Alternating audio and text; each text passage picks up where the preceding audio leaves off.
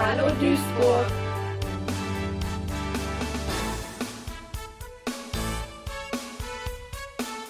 In der heutigen Sendung wird eine Arztpraxis zum Ausstellungsraum. Der Diplompädagoge Udo Bär spricht übers Bauen und Einreißen. Der Regenbogen e.V. freut sich auf seine neuesten Ableger Rebo Rad und Rebo Buch. Und wir hören Sophia Brockmann über ein aufschlussreiches Berufspraktikum. Mein Name ist Jürgen Helbig. Guten Abend. Runter vom Sofa, rein in die Stadt.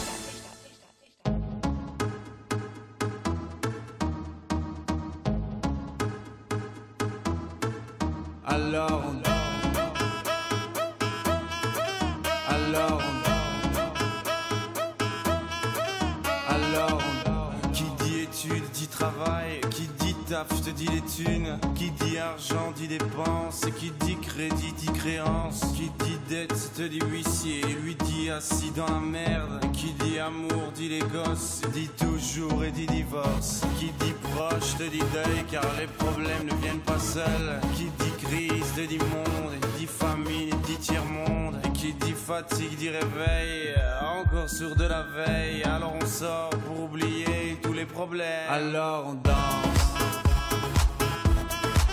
Alors on danse.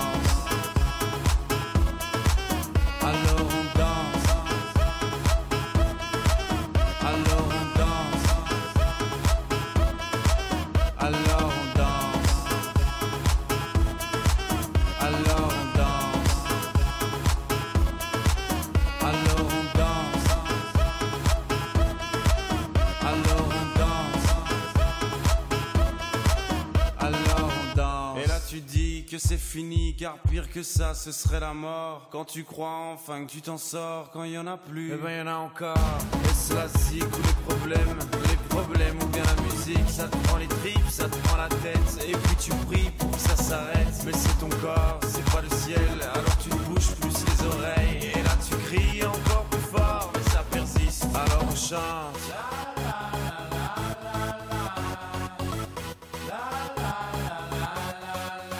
Alors on chante.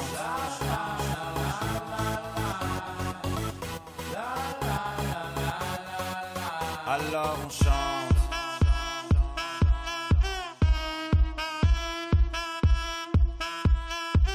Alors on chante. Et puis seulement quand c'est fini, alors on danse. Alors on danse.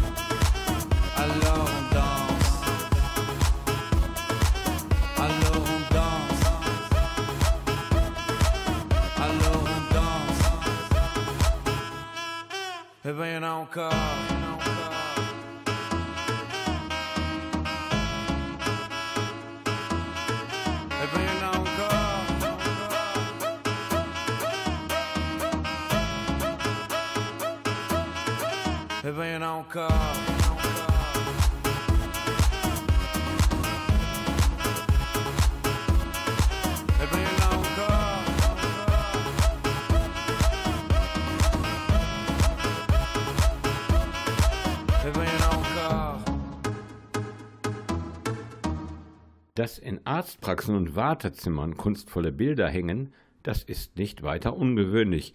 So kommt mancher Bürger in Kontakt mit der Kunst. Warum dann nicht gleich richtige Ausstellungen dort organisieren, einen öffentlichen Kunstraum dort etablieren? Das dachte sich jedenfalls der Duisburger Zahnarzt Manhard Barthelmy, als er vor vier Jahren seine Räume im Mercatorhaus an der Königstraße bezog.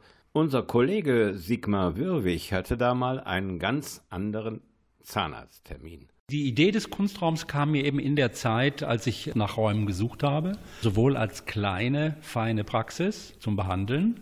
Gleichzeitig sollte das ja auch ein Platz sein, der groß genug ist, hell genug ist, gute Wände hat, gutes Licht hat, äh, was hier ja gegeben ist, wo ich eben Kunstausstellungen zum großen Teil mit meiner Sammlung oder aber eben mit Künstlern, die mir über den Weg laufen, die ich interessant finde und die dann hier äh, die Ausstellung mit mir zusammen machen wollen. Die Räume sind öffentlich, für jedermann betretbar. Es können auch Leute kommen und es kommen auch sehr viele Leute, die gar nicht zur Behandlung kommen wollen, sondern die sich nur einfach die Ausstellung ansehen wollen. Nach den Stationen Neu-Delhi und Klagenfurt läuft im Duisburger Kunstraum im Mercatorhaus eine Ausstellung der Fotokünstlerin Anja Bonhoff.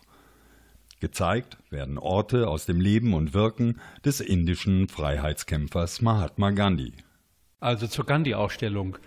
Äh, ich habe äh, Anja Bonhoff bereits vor zwei Jahren hier im Kunstraum gezeigt, damals mit, auch mit einer äh, Fotografieausstellung äh, zum Thema Indien und ähm, wusste von damals schon, dass Anja Bonhoff seit fünf Jahren jetzt eine ähm, Gandhi-Ausstellung machen wollte.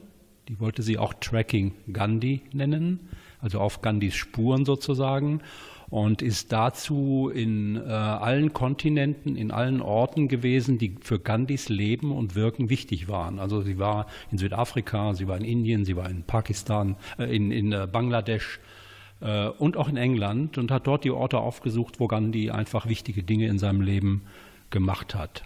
Und Fotografie ist auch ein Teil meiner Kunstinteressen, meiner Sammeltätigkeit, also nicht nur Malerei, Skulptur, Zeichnung, sondern auch äh, Fotografie, die ich dann natürlich entsprechend auswähle.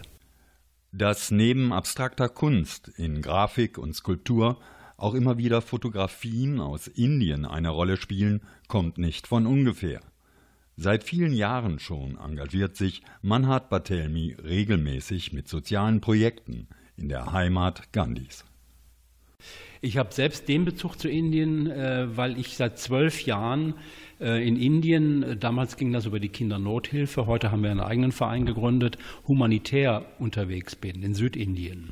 Wir haben diese Zahnarztgruppe, hat eben schon seit vielen Jahren, seit den 80er Jahren läuft das schon, ähm, in Indien mehrere Zahnstationen gegründet, meistens in kleinen Dorfkrankenhäusern, wo wir dann, wie ich das jetzt demnächst wieder machen werde, im Februar fliege ich wieder runter, wo ich so in 14 Tagen etwa 1000 bis 1500 arme Kinder, meistens Waisenkinder oder stark behinderte Kinder untersuche und mit einem indischen Team ähm, und äh, die Kinder dort in einer Zahnstation äh, dann auch, die behandlungswürdig sind, auch behandle.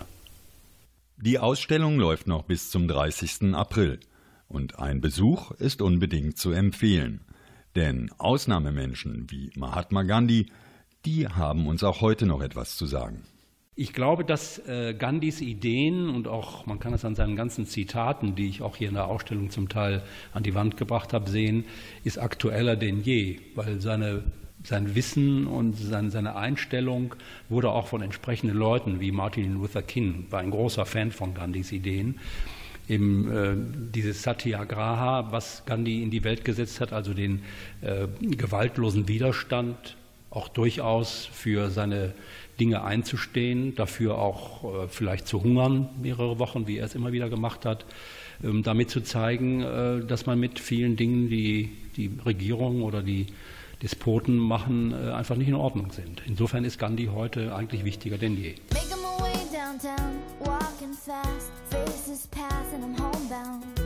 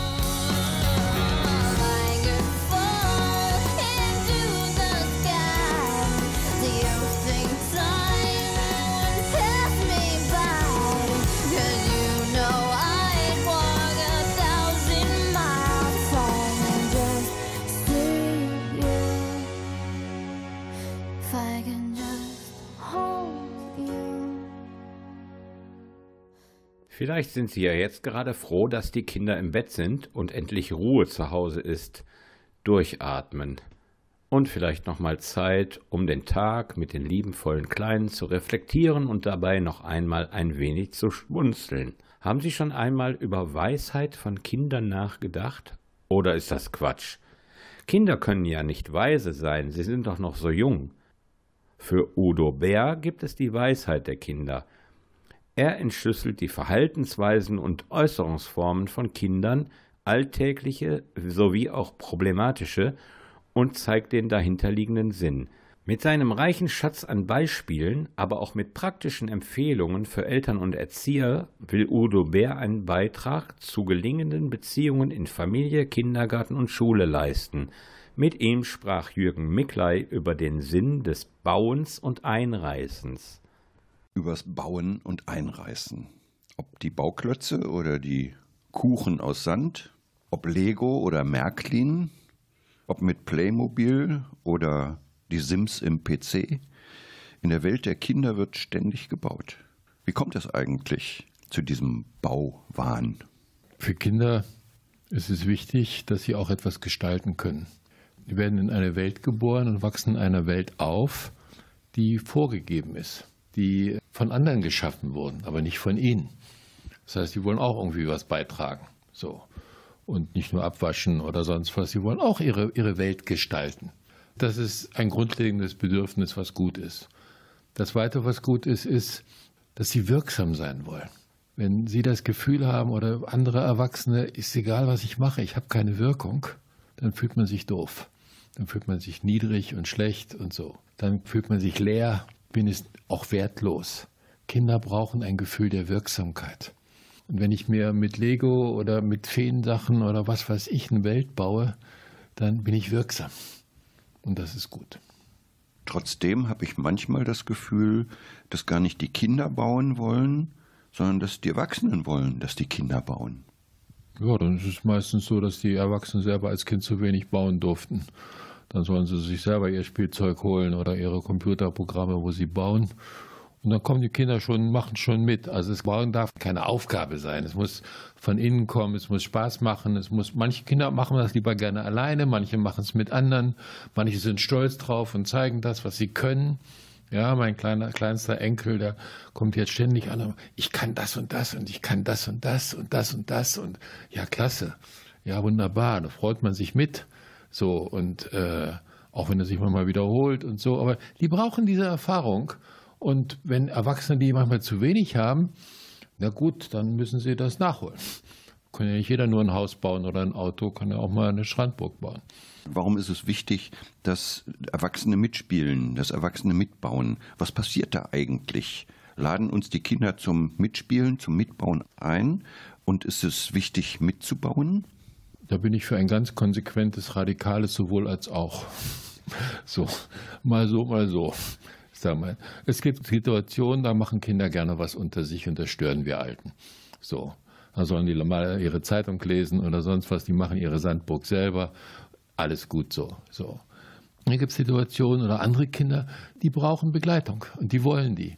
Und die wollen auch stolz sein und ihren Stolz zeigen, was sie alles geschaffen haben. Die brauchen die Blicke der anderen, der Erwachsenen.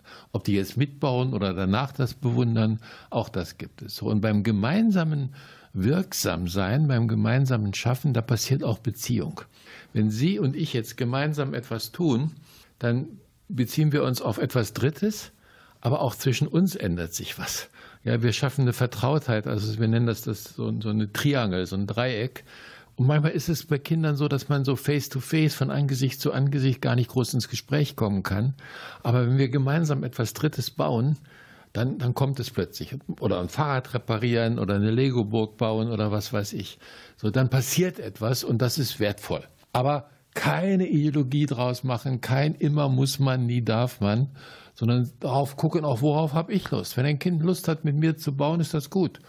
Aber wenn ich keinen Bock drauf habe, dann muss ich mich auch ernst nehmen, beides. Und dann mache ich vielleicht ein andermal oder wie auch immer. Sich ernst nehmen, die Kinder ernst nehmen, würdigen, das ist es. Schaffen Kinder, wenn sie so bauen, sich eine schöne, heile Welt? Nein, nicht unbedingt. Also sie schaffen sich eine Welt. Ob die schön und heil ist, ist eine ganz andere Sache. Es gibt auch Bauten, da wird nur gekämpft und Welten, wo nur Konflikte ausgetragen werden. Manche Kinder tragen dann im Bauen und im Spielen die Konflikte aus, die in der Atmosphäre des Elternhauses liegen. Kinder kriegen oft eher mit, wenn eine Scheidung ansteht, als die Eltern. Leider so. Und dann, dann liegt das in der Luft und die bauen das, die machen das. Hört da das Malen auch dazu? Auch malen auch malen, ja, auch, auch mit Papierfalten und sowas. Also das, ich habe früher als Kind viel mit Papier gemacht, da gab es noch keine Computer oder sowas, auch keine Legos damals bei uns. Äh, das gehört auch dazu. Und dazu gehört auch zum Bauen, dass man wieder was kaputt macht. Wenn ich ein Lego-Haus baue, dann muss ich es wieder auseinandernehmen, um ein neues zu bauen. Und dieses Zerstörerische ist ja auch wirksam. Wenn die Kinder nur zerstören, wenn dieses Kaputtmachen zu einem Selbstzweck wird, dann liegt was anderes im Argen. Ja, dann kommt was anderes zu kurz bei ihnen und so. Da muss man nachgucken und nachfragen. Das ist ernst zu nehmen. Aber sonst, wenn da mal was kaputt geht und kaputt gemacht wird, ja, mein Gott, ist doch wunderbar. Gehört dazu. Gibt es zum Thema Bauen und Einreißen ein Fazit? Das Wichtigste, was ich Eltern und auch Erzieherinnen und Lehrerinnen sage, ist, sollen sich überlegen, was habt ihr gerne gebaut früher? Was habt ihr gerne eingerissen? Was habt ihr jetzt Lust zu bauen? So, worauf habt ihr Lust? So. Und wenn ihr dazu Lust habt, dann stiftet die Kinder auch dazu an. Und wieder das große Und, lasst euch von den Kindern anstiften. Ich habe Bauen und Spielen von meinen Kindern gelernt und nicht von meinem Elternhaus.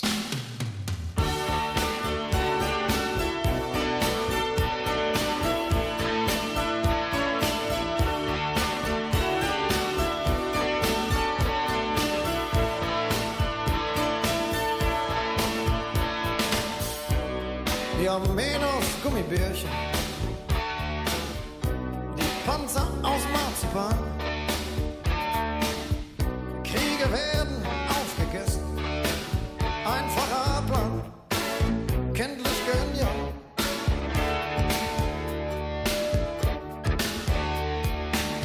Es gibt kein Gut, gibt kein Böse. Es gibt kein Schwarz, gibt kein Weiß. Es gibt Zahnlücken statt zu unterdrücken. Gibt CP1 auf Lebenszeit.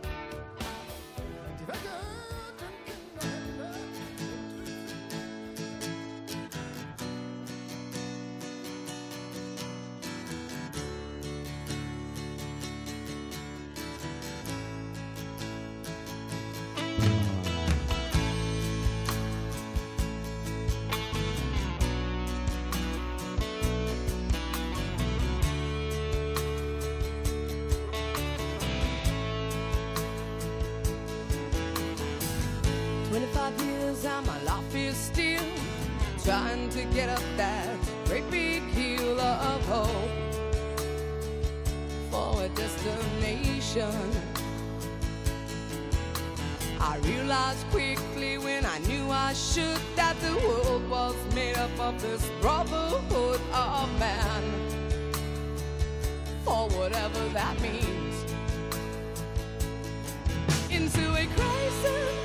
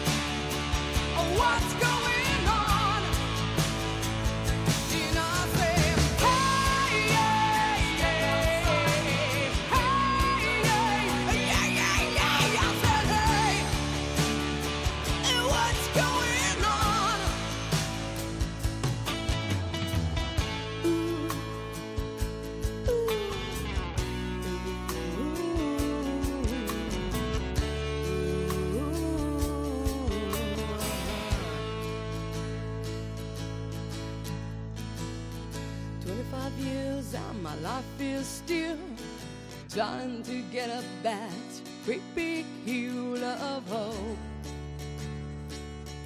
for a destination. Der Regenbogen e.V. engagiert sich für seelisch kranke Menschen und Menschen mit anderen Handicaps. Andrea Pfaff leitet den Bereich Arbeit und Beschäftigung, zu dem der Second-Hand-Laden Rebo Schick im Dendelviertel gehört. Mit Rebo Rad und Rebo Buch werden zwei Abteilungen am kommenden Freitag, den 7. Februar, ganz neu in Hochfeld eröffnet. Über Hintergründe der Neueröffnung und der geplanten Feier sprach sie mit Gabi Wessel. Regenbogen arbeitet für und mit Menschen mit Psychiatrieerfahrung. Was bedeutet das genau? dass die Menschen, die zu uns kommen, verschiedene Diagnosen haben und Erfahrungen haben, indem sie schon mal in der Klinik waren oder beim Neurologen oder Psychiater in Behandlung sind. Welche Aufgaben bekommen diese Menschen? Je nach Arbeitsbereich. Wir haben verschiedene Arbeitsbereiche. Also bei Repo Buch ist das so, dass wir gespendete Bücher annehmen. Die werden sortiert und dann online verkauft. Und jetzt an unserem neuen Standort haben wir endlich auch ein Antiquariat, wo wir die Bücher dann auch vor Ort verkaufen können. Jetzt fasse ich mal zusammen. Es gibt ein Rebo-Buch. Was beinhaltet das Rebo-Buch?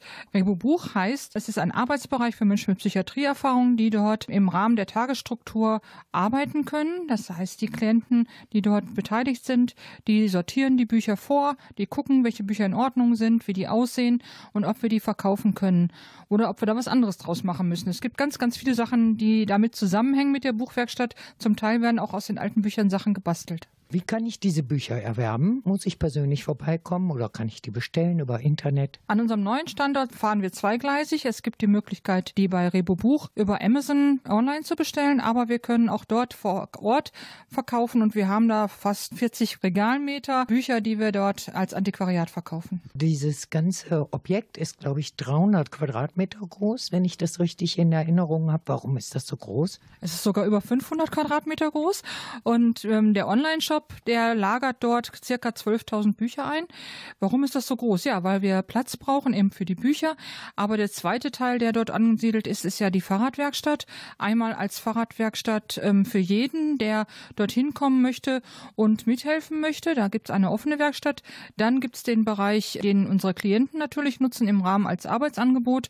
Wir arbeiten dort Spendenräder auf, die wir dann an Menschen, die nicht so viel Geld haben oder die kein Geld haben, wieder abgeben. Und wir nehmen aber auch ganz normale Reparaturen an und reparieren für jeden, der einen Platten hat oder der auch kompliziertere Reparaturen hat, gerne das Fahrrad. Jetzt gibt es diese Fahrradwerkstatt schon im Kleinen. Was ändert sich jetzt für die Mitarbeiter und Mitarbeiterinnen dort?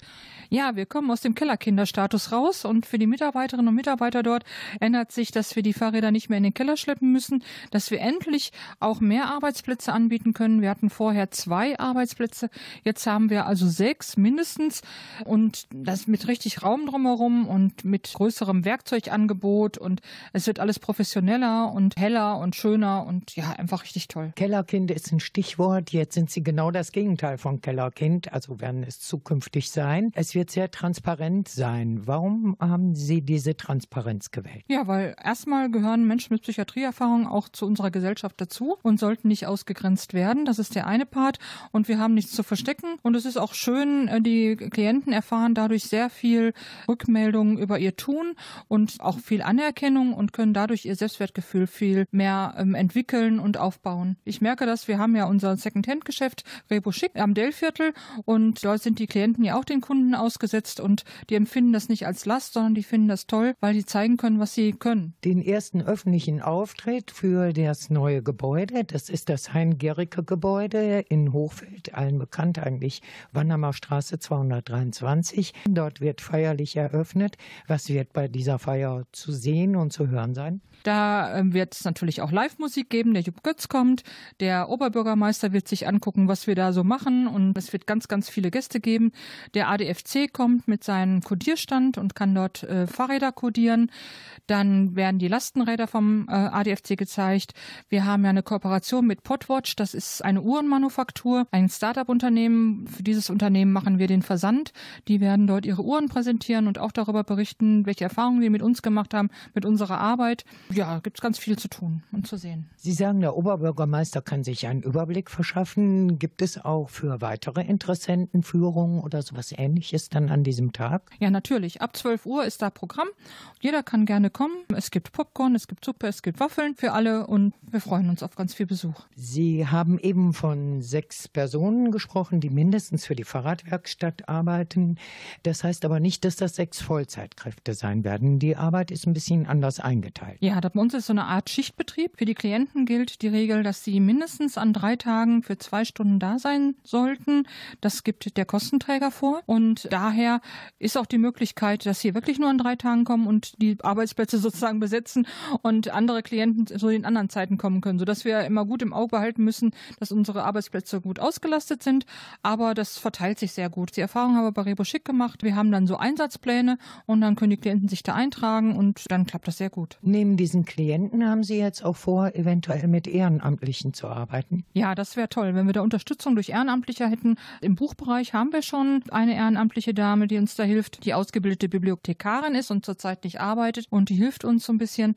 Aber für die Fahrradwerkstatt wäre es toll, gerade für die offene Werkstatt, weil das im Rahmen unserer Öffnungszeiten teilweise schwierig ist. Aber wir möchten diese offene Werkstatt auch gerne samstags mal anbieten oder freitags am späten Abend oder Nachmittag und fänden das ganz toll, wenn wir dort ehrenamtlich finden würden, die diesen Betrieb abdecken können. Ob Sie nun Interesse an einer ehrenamtlichen Tätigkeit beim Duisburger Regenbogen e.V. haben oder einfach neugierig sind auf die neuen Räumlichkeiten in der Nähe zum Hochfelder Bahnhof, Sie sind auf jeden Fall herzlich eingeladen zur Eröffnungsfeier am kommenden Freitag, den 7. Februar. Die Türen öffnen sich um 12 Uhr.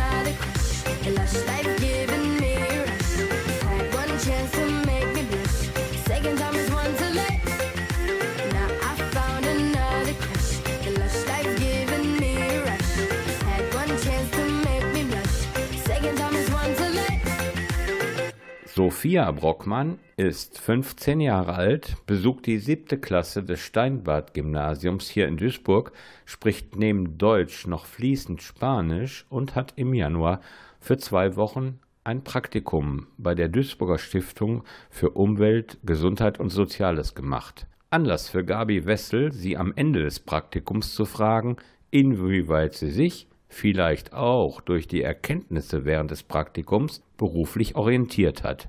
Ich würde eher dazu tendieren, Lehrerin zu werden. Also das wäre so das Eheste, was ich mir vorstellen könnte. Wenn du Lehrerin werden möchtest, dann liegt ja ein Studium nahe oder könntest du dir auch eine handwerkliche Ausbildung oder eine solide Ausbildung vorstellen? Also gerade dadurch, dass ich noch nicht wirklich eine Idee habe, würde ich das Ganze eher so relativ frei im Raum stehen lassen. Aber ich würde eher ein Studium machen wollen, gerade auch, weil ich von vielen Menschen gehört habe, dass das die schönste Zeit ihres Lebens war. Gehst du jobben zurzeit? Leider nicht. Ich bin ja erst 15 und ich habe oft bei Cafés gefragt, ob das gehen würde, aber ich wurde immer abgelehnt. Aber demnächst gehe ich wahrscheinlich babysitten. Du möchtest gerne was mit Menschen zu tun haben? Ja, tatsächlich. Also das stelle ich mir so am schönsten vor.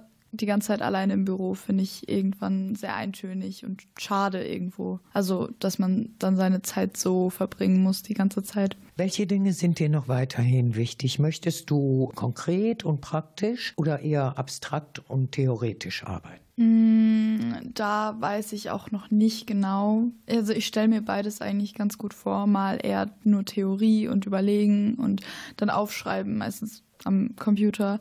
Oder dann so handwerkliches unter praktisch, würde ich das so verstehen. Das kann auch gut sein, aber nach einer Zeit vielleicht dann auch zu anstrengend. Aber weiß ich ehrlich gesagt noch nicht. Ist dir eine abwechslungsreiche Arbeit lieber als eine stark strukturierte Arbeit? Ja, auf jeden Fall. Also immer das Gleiche oder sehr strukturreich immer zu arbeiten, finde ich persönlich irgendwie nicht so erfüllend. Vielleicht, weil ich auch einfach nicht die Person bin, die so Struktur im Alltag hat. Die Arbeit in einem Team, wird dir das gefallen oder könntest du dir auch vorstellen, von zu Hause aus deine Arbeit zu erledigen? Wenn, dann wäre das wahrscheinlich so, dass ich das arbeitsteilig machen könnte, aber wirklich im Team und dann diese Diskussionen führen, das finde ich eigentlich oft sehr anstrengend, vor allem weil es verschiedene Menschenarten gibt, die dann je nachdem auch sehr schwierig sein können in solchen Situationen und mit sowas komme ich nicht so gut klar. Lehrerin wäre ja eine Arbeit im sozialen Bereich. Würde dir das so äh, naheliegend, also dass du sagen würdest, auf jeden Fall sozialer Bereich? Ja, ich würde eigentlich schon sagen, dass es mir sehr wichtig wäre, mit Menschen zu arbeiten. Ist es dir wichtig, viel Geld zu verdienen, so als Grundlage für, für zusätzliche Reisen, die du unternehmen würdest oder äh, ein bisschen Luxus? Also ich würde sagen, reich ist man schon ab dem Punkt, wo man mehr also sich mehr leisten kann als die Grundbedürfnisse, Essen, Trinken, Wohnung, also sowas. Und von daher würde ich schon sagen, dass es mir wichtig wäre, gut zu verdienen, gerade um zu reisen. Selbstständiges Arbeiten, ist dir das wichtig? Ja, also beim Beruf des Lehrers, ich finde, das ist ein ganz gutes Maß, weil man kriegt halt vorgelegt, man muss die und die Sachen abarbeiten.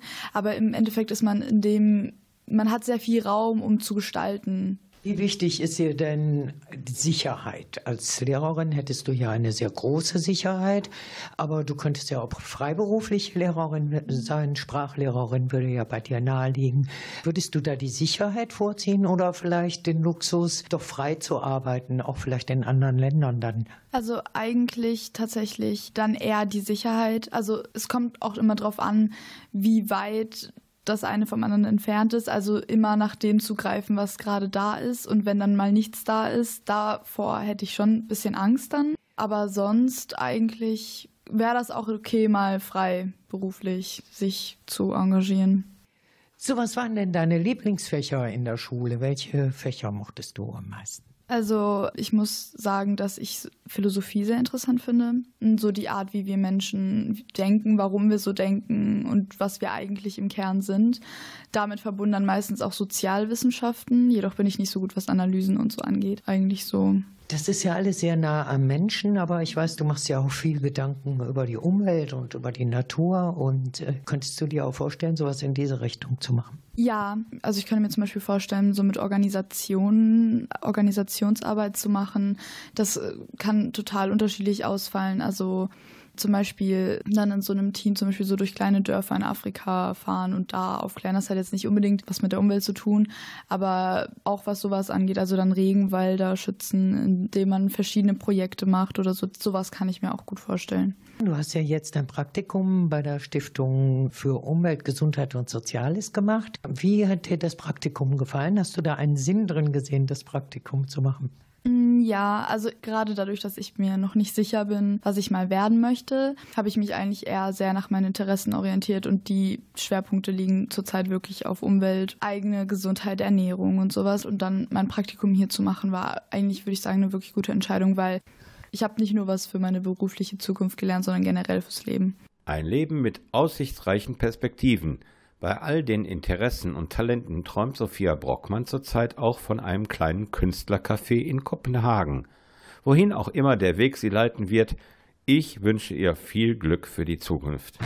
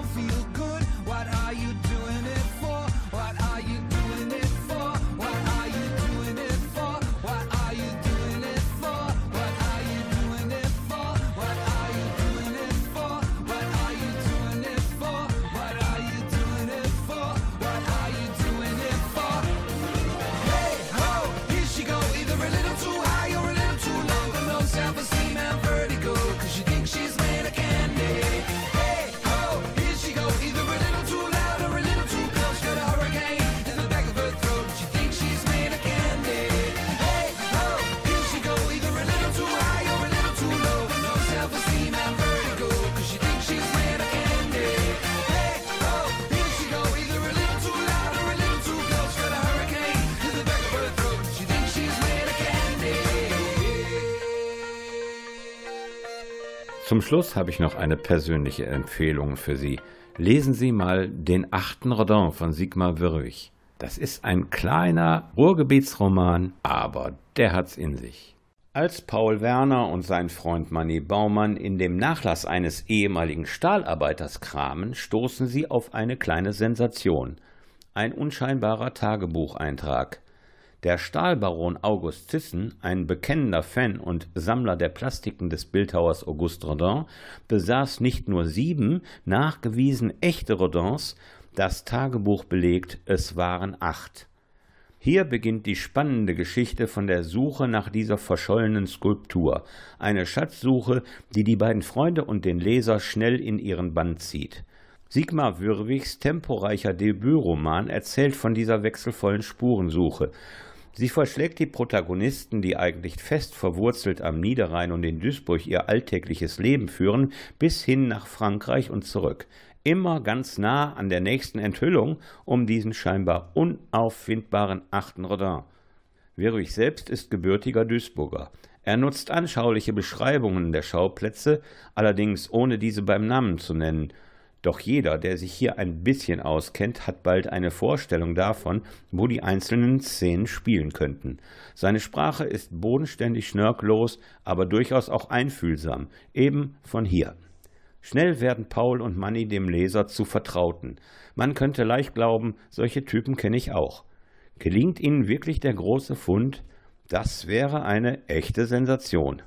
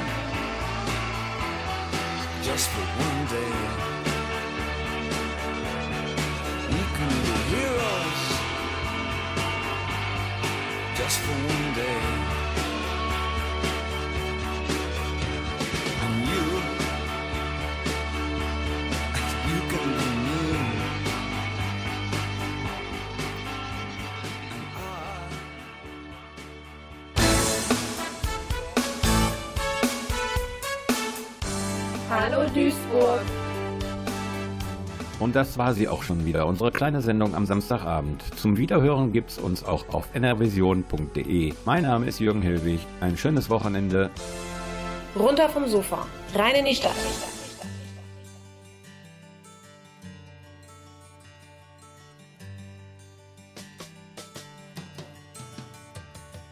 He had white horses and ladies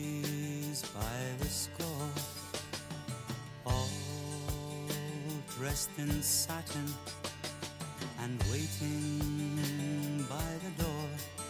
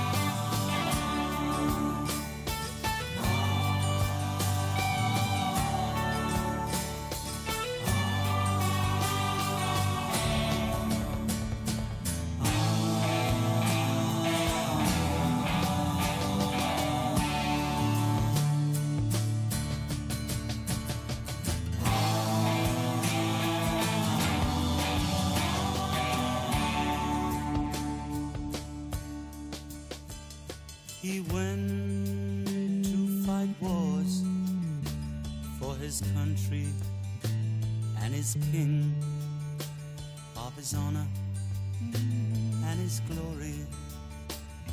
The people would sing. Ooh,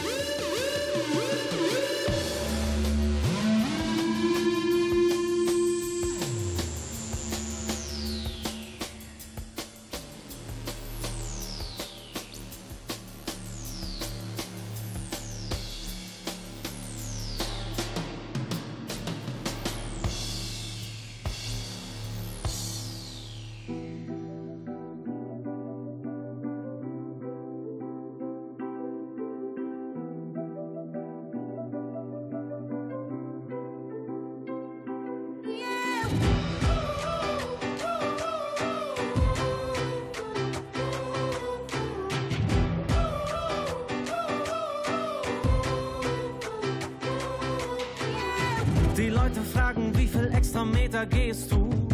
Ich fange es an zu zählen, wenn es weh tut. Fehler prägen mich, mach mehr als genug. Bin zu müde für Pausen, komm nicht dazu. Und wenn ich glaube, meine Beine sind zu schwer, dann geh ich noch mal tausend Schritte mehr. Auch wenn wir schon weit gekommen sind,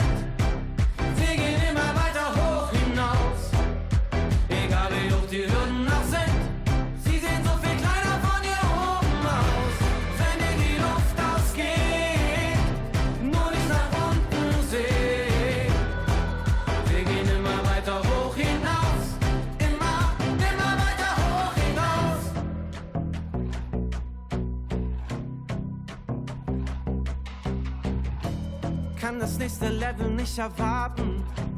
Auch wenn ich dann wieder keinen Schlaf krieg. Meine Ausreden sind hartnäckig, aber aufgeben darf ich nicht. Manchmal ist ein Abgrund in mir Angst aus. Doch ich geh nicht zurück, ich nehm nur Anlauf. Auch wenn wir schon weit gekommen sind, wir gehen immer weiter hoch hinaus. Egal wie hoch die Hürden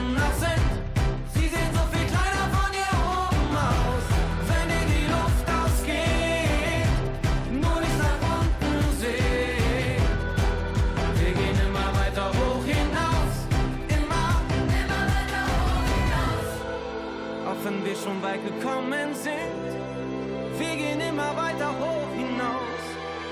Egal wie hoch die Hürden auch sind,